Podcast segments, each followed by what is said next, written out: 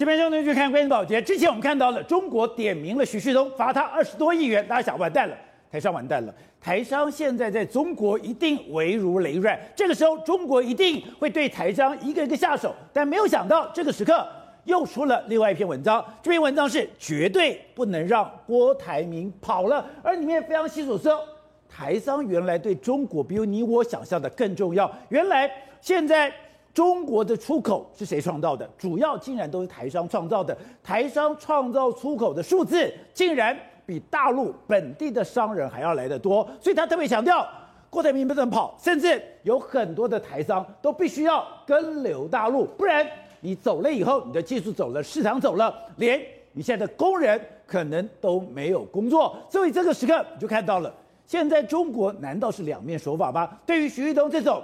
你是玩内需的，你是特许行业的，我杀不赦。可是现在他们要积极的留下这些中中国经营的台商吗？而你也很难想象，台商对中国的影响力比你我想的都大多了。好，我们今天请到了必须对大非常熟悉的财经专家黄教授，你好，大家好。好，第二位是资深媒体人姚慧珍，大家好。好，第三位是时事评论李正浩，大家好。好，第四位是资深的两岸局的李俊浩。大家好，好，第五位是资深媒体人王瑞德，大家好，好，第六位是资深媒体人蔡宏之，大家好，好，so, 之前我们看到，哎，他在打徐旭东的时候呢，我们想完蛋了，台商完蛋了，台上现在一定是人为刀俎，我为鱼肉，对，等着被待宰的羔羊，对，可没想到腾讯网居然出了一篇文章，绝对不能让郭台铭跑了，没错，而这个时候，哎，居然被广泛的流传，对，广泛流传，哎，他表述的很清楚哦，原来。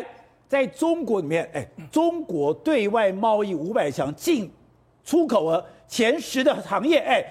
基本上都是台商，而且我跟大家讲，一个台商呢，在中国大陆来来说是两个样貌。什么叫两个样貌呢？你徐旭东呢，你是在干这个吃吃饭砸锅的事情，所以你要顺我的意。你看他今天就在投书媒体，就说跨越选呃选举的这个思维框架，寻求产业发展的大格局。总的来说，他是对中国方面某一个程度的表态哦，跟适中的一个状况，也在做一个止损的这个状况。你看他在中国大陆被修理啊，跟你反观另外一个郭台铭就不一样。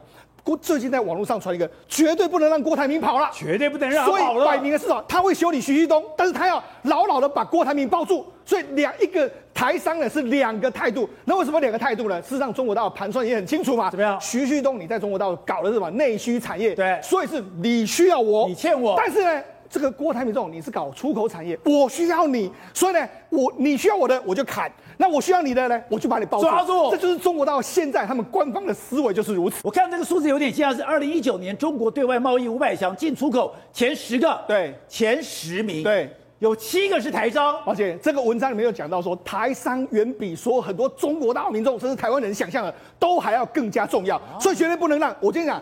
不能让郭台铭跑，郭台铭只是个代名词。他说应该不能让所有会对中国创汇的外这个外销出口的，绝对都不能让他跑，不能让台商跑了。对，尤其是出口的那些，我们绝对不能让他跑。为什么？我跟你讲，这是二零一九年的中国外贸五百强，就是前五百大的这个公司，第一名叫做洪富锦。鸿富锦来说，其实就是富士康，他在郑州的厂，他一共有一百五十二亿。第二名、第三名都是达丰，达丰大家说，哎，到底是谁呢？我跟他讲，就是我们的广达电脑，他占了第二名、第三名，第四名又是洪富锦，第五名戴尔，这是美国的戴尔公司，华为，再来昌硕，昌硕是什么？和硕，再来是 OPPO，然后再来世硕，又是我们和硕。第十名是英业达，所以说十名里面有七个是我们台商创会的这个公司啊。二零一九年的时候，华为还没有很差，对，就没有想到你出口哦，对，创造外汇哦，竟然比红海差，比广达差，对，这差这么多，它只能够排到第六名，它比我们很多厂商都还要更少。所以事实上，你看这个进出口而来，广达比小米多三十亿美金，那合硕呢又比这个联想多出三十八亿美金，所以讲。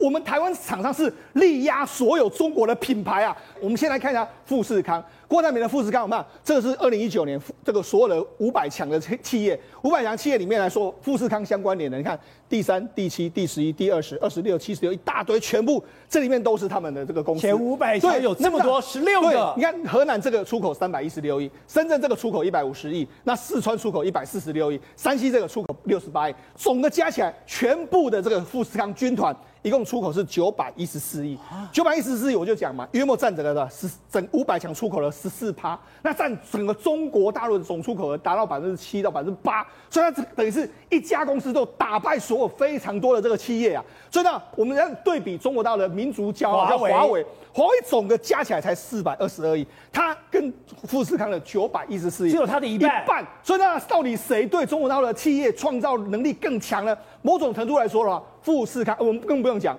富士康的郭台铭的所有的公司的所有员工数来到一百万人以上，对，所以你无论如何，这完全都是中国大陆不能够失去之重啊。所以富士康你在创造的外汇是华为的一倍，对，你现在养的人更是好几倍，对，所以那事实上他在很多城市来说贡献更大。那这是富士康，他因为他我们知道富士康这几年这个郭台铭除了在原本的龙华厂，他有很多中国大陆内陆投资嘛，包括去这个郑州啦，包括去这个重庆啦，他甚至还去了这个太原啊、衡阳、衡阳、南宁很多城市。就这样，这是富士康的出口额额哈，那它占整个当年的该城市的出口的比重，你看郑州来到八十一趴，太原七十二趴，衡阳四十九趴，南宁三十四趴，你看林林总总，成都也二十四趴，烟台十九趴，哎，这么多哎，全部哎，这个该城市里面来说，它不是排行第一就是第二，对，所以呢，它真的是个非常重要，很多城市啊。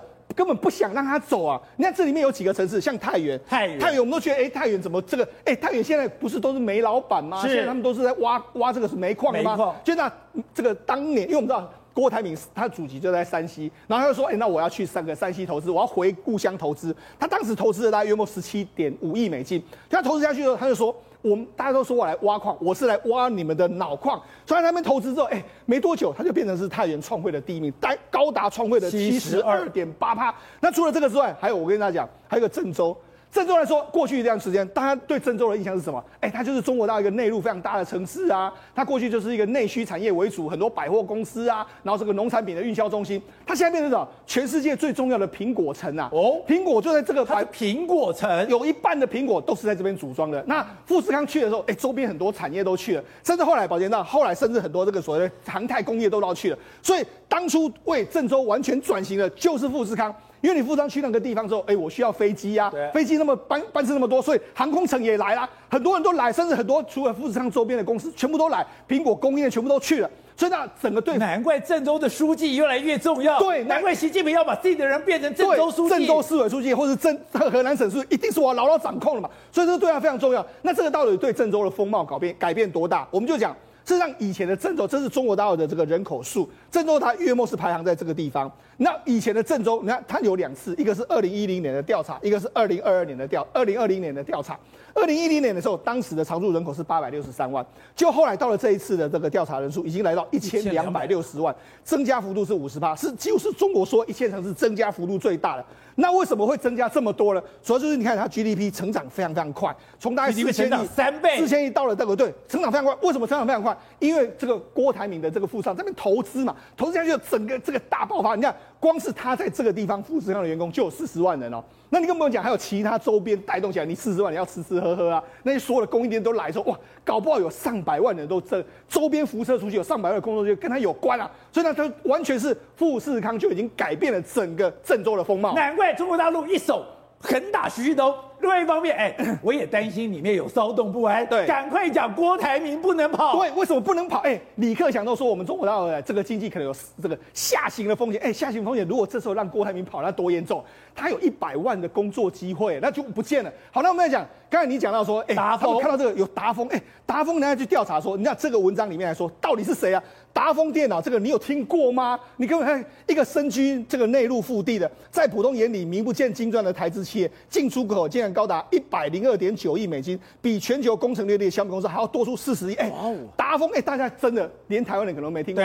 那我跟大家讲，就是广达电脑，广达电脑在那个地方，哎。广达电脑在那地方，它有投资很多这个城啊。那为什么？它事实上在两千零八年、零九年的时候，我们那我们记得当时的这个黄奇帆啊，或者说这个这个薄熙来，他们要吸引这个台商过去，所以台资在这个所谓重庆那边大幅的投资。我们讲，其实台重庆里面来说，创汇的都是台湾厂。哦，除了这个我们广达之外，英业达也去了，哦、仁宝也去了，伟创所有的 NB 大厂全部都在这个地方去投资。所以在重庆赚外汇的都是台商，对，还有连富士康也都去了。所以重庆市里面基本上那些 NB 的主张都是台商。那 NB 主张的时候还有什么？周边都要去了、哦、，PCB 板啊什么一大堆全部都去。所以那边几乎可以百分之百，几乎百分之六七十都是台商在那个地方。所以呢，那大家才知道，哎、欸。不只是这个中价，你看我们还有英业达也在这个四川重庆这个地方，所以那台商在中国大陆，你都认为说它很不重要，事实上对中国大陆人觉得是非常重要。而且这篇文章写的多深，他说达丰，达丰你不知道，结果他的创汇比小米高四十。昌硕你听过没有？你大概也没听过。结果呢，这个台资企业一样进出口比大名鼎鼎的理想多了四十二亿。他说，标题看到吧？台资企业就是这么样的神奇。没有错，台资，我觉得这句最神奇，就是台资企业就是这么神奇。为什么？因为创汇真的很多台商帮你们创了那么多啊，所以这些这些台商他不敢动。我刚才讲了英业，哎，这个英业达啦、人保啦，或者说我伟创啦、和硕啊，甚至是这个广达，甚至是富士康，你连动都不敢动。而且还特别想到，台湾就是台资企业帮中国创汇的额度是四十二点六。比大陆的三十七点一八，也就是说，所有的大陆企业，对，你创造外汇占三十七点一八，是，可台湾。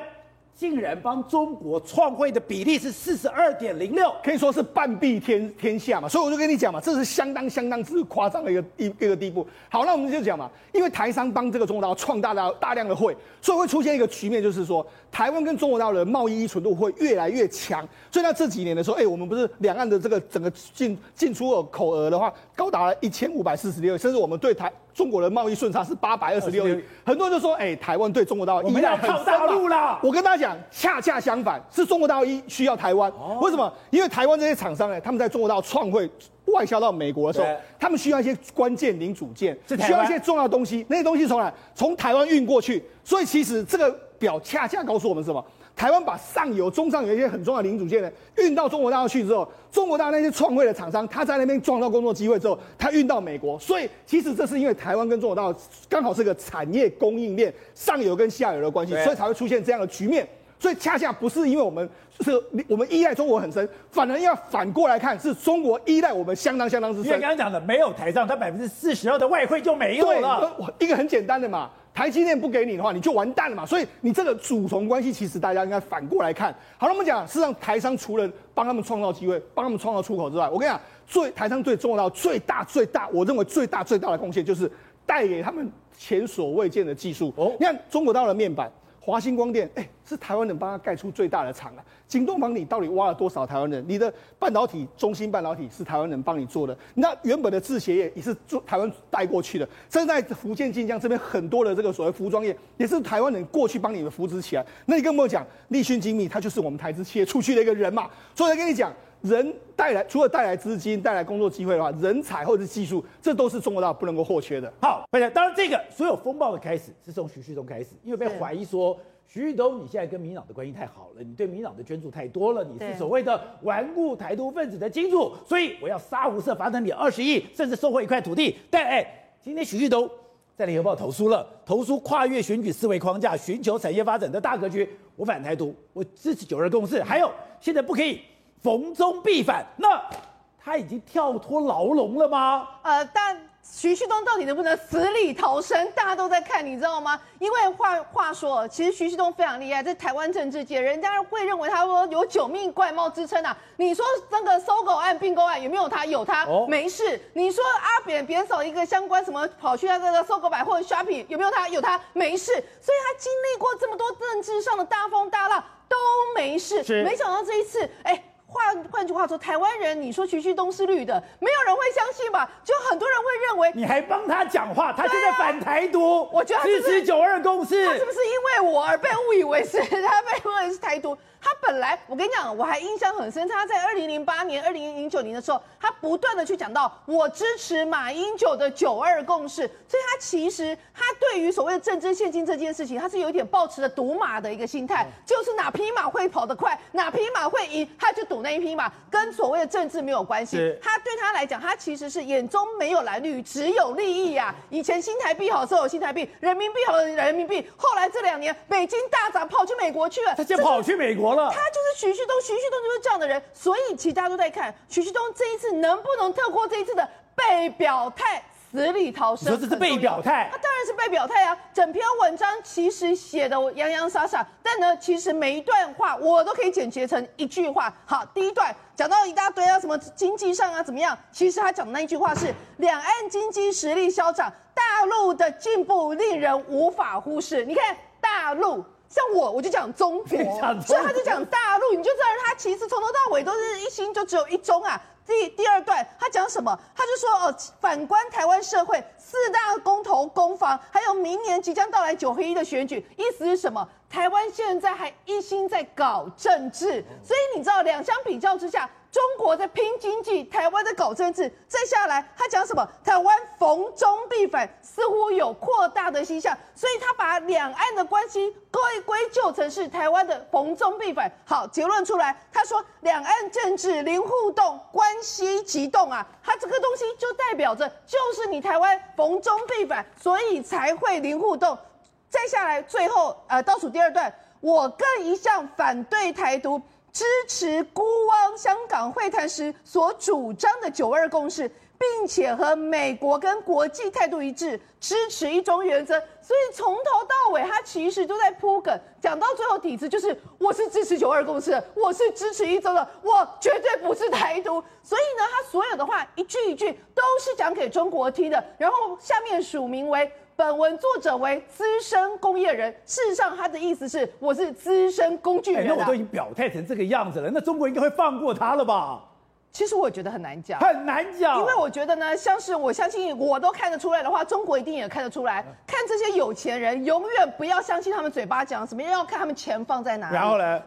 过去徐旭东这三年来钱都放在哪里？放在美国啊！事实上，其实也不能责怪徐旭东他的钱往美国跑，因为事实在现在两岸的关系是这样，像远东集团他们的水泥业或者是化纤产业这个部分，在中国的竞争实在是太激烈了。那台湾现在有一些相关的优惠。也许你还会加码台湾投资，但美国那一部分是未来非常庞大的一个市场，因此不管是台塑集团或者是远东集团这些所谓原物料啊，这一些石化，去美国了，全部很多都是在美国加码投资，这是一定的，因为这是整个，而且再加上你中国跟美国在打贸易大战，它从中国出去的产品就是会被课关税，所以其实商人往美国跑，这是我们我们民主国家会认为这没有什么，看看在中国眼里，他觉得很刺眼呐、啊，就查巴给啊，然后最重要的一件事情，他会认为说，哎，你徐旭东在我这边到目前为止统计起来，今年亚尼前三季光这边认列中国就已认列了八十呃五十八亿元的一个收益，然后那个远东新也是大概赚了六七亿，然后最重要一件事情是，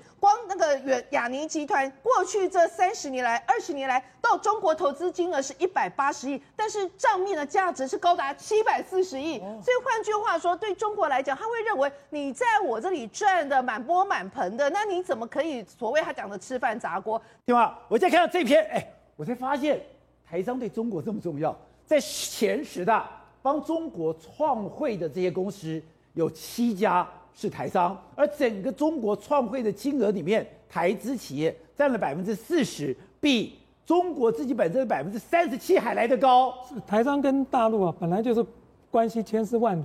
刚才大家有讲到郭台铭，对。郭台铭，台湾现在缺水、缺工、缺电，一旦五缺，那也那个也缺地。大陆的话，郭台铭他怎么起来？他要从福建龙华厂到了郑州，州你要多少员工？几十万，工帮你招好，地帮你整好，厂帮你盖好，你过来是无缝接轨。你来了，机器到就生产，你的单子本来就在海外，所以这种关系，这个大陆跟台商就是过去它是这种扶持政策。当然，台商也很争气，所以十大大陆外销的厂商排名里面，台商占的经常是六到六到七，经常是这样。那换再换一个角度来看，每一每一年正常此刻应该是一百二十万人上下，台商、台干、台生、台胞在大陆，每一天晚上大概有一百多万人在睡觉。一百二十万人在在这边，大大华东为主。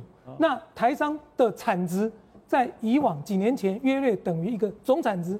约略等于一个上海，现在高过上海，但是因为其他各省都上来，尤其沿海城市，从广东超过台湾以外，去年福建超过我们，总经济产值超过我们，所以我们台湾是掉过掉到十名以外，在十一左右。但尽管如此，因为我们的企业都是有强劲嘛，除了外销强，而且带来的工作机会以外，我们的科科技产业很强，所以当地政府都是欢迎的，而且是一直扶持你。对。那说到郭台铭，他头上不是戴了个中华民国国旗满街跑，为什么不不打压他？为什么不查他水表？为什么？这里还有一个大家要注意到一件事，因为他被认为是一个坚定的反反独者，他是中华，他是个中华民国派，这点在中共的政治判断判断上是非常重要的。哦，是吗？当然，那徐旭东先生这一次的表态，是中华民国派吗？没有，他的表态就要说明说几个嘛，几个关键字都有了，一个是什么？一个中国嘛，对不对？一个是反对台独嘛，对不对？然后另外其他。大陆希望说的九二共识，还有他讲两岸的关系，这个经济关系，他形容那个经贸数字，代表说这个双方的经济关系是非常密切的嘛。美商也没有要撤出大陆，八十四的还要八十四的八十四以上还要继续投资，他在表态。那那请问你说，嗯，现在徐旭东在联合报投了这篇投书，中国就会放过他了吗？我不敢这样讲，但是以我个人就是跑大陆新闻的经验，可以说他是一个停损。停损，停损，你被罚了二十亿嘛？也就是说，你这样子有了一个说法，把逢中必反、什么台湾政治乱象都点出来了。但是你这样讲完以后，给想帮助你的人有了一个说法，他在台湾适当的时机、适当的媒体、适当的版位，做了适当且相当于正确的表态。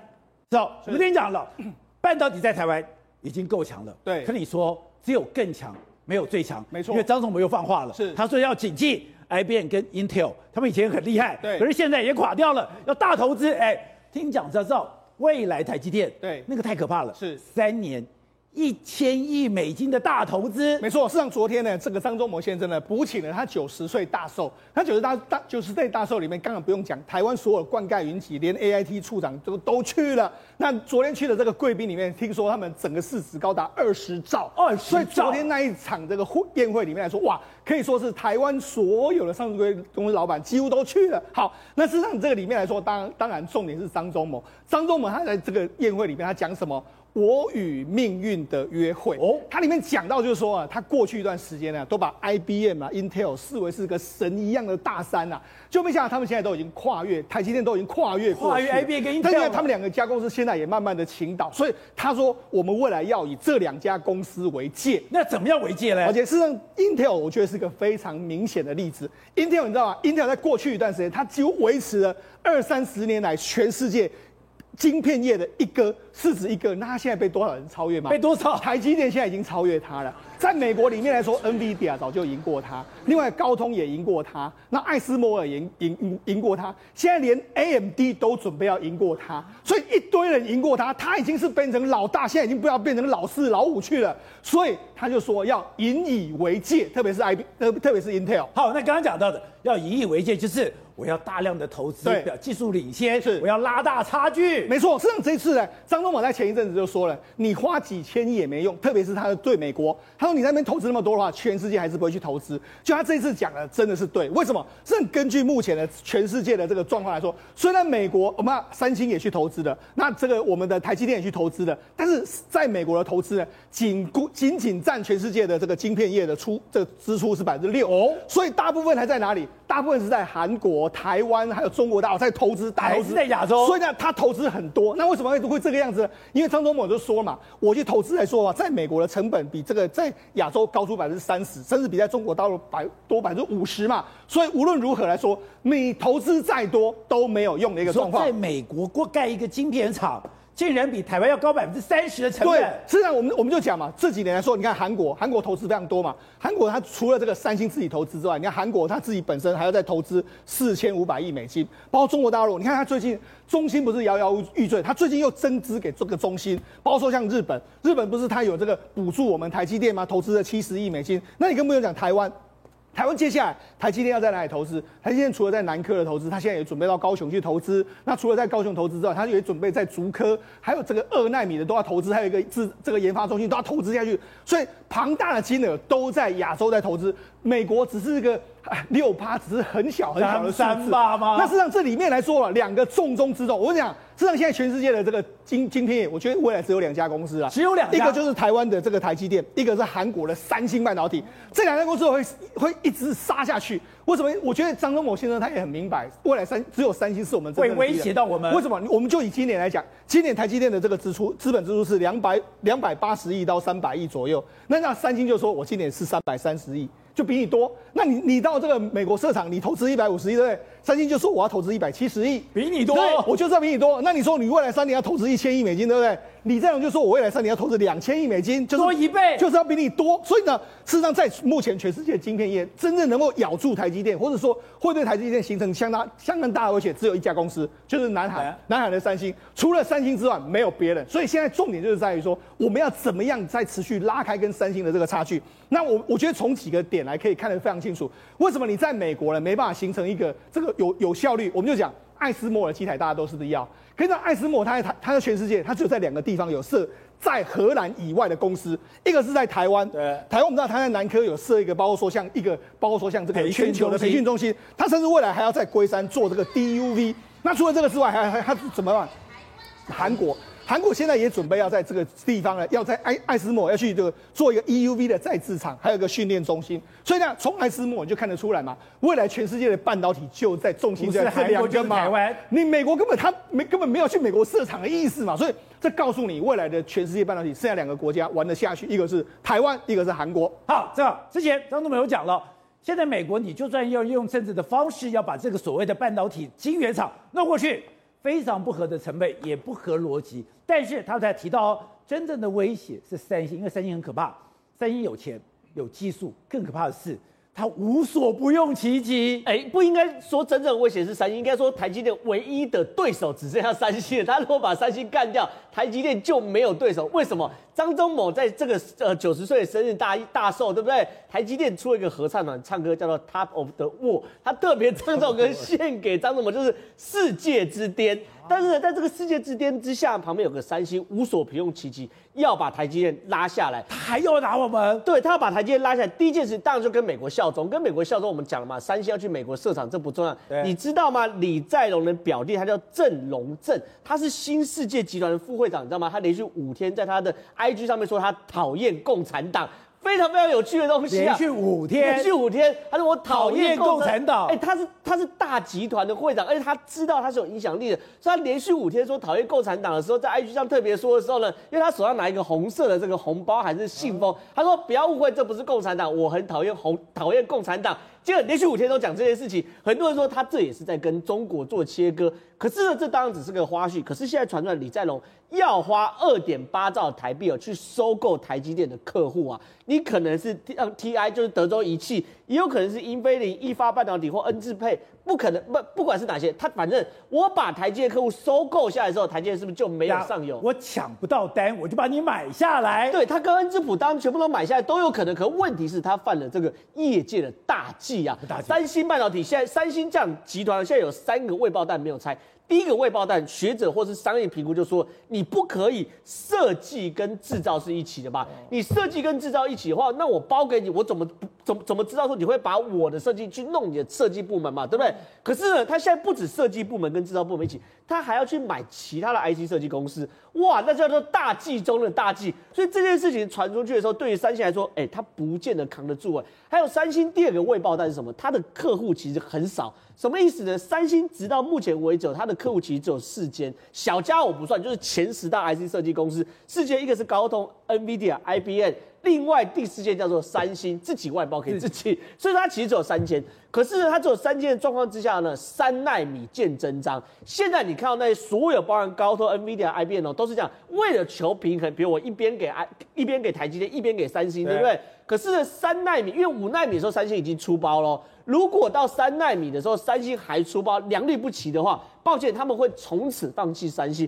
所以对于三星来说，是生死存亡这一战嘛。他不是他说已经拿到了这个 AMD 跟这个高通的单子了吗？可问题是哦，你看 AMD 是最有趣，AMD 到今天为止，现在为止，它的市值是一千九百五十五亿美金。，Intel 是两千零二十八亿美金，即将要超车。黄金交叉，可问题是，你知道 AMD 跟 Intel 的市值加起来都没有台积电多，台积电市值五千多亿，所以呢，现在呢确实拿到 AMD 的单，可是我意思是三纳米会见真章，现在还可以勉强忍受忍受七纳米或五纳米的良率不足，可到三纳米因为是非常非常难的东西，如果它的良率跟不上台积电的话，它会从此被台积电抛在脑后，所以呢，这是张忠谋在他的寿宴上 Top of the World，我认为他们是真的有认真可以把三星干掉这样的决心。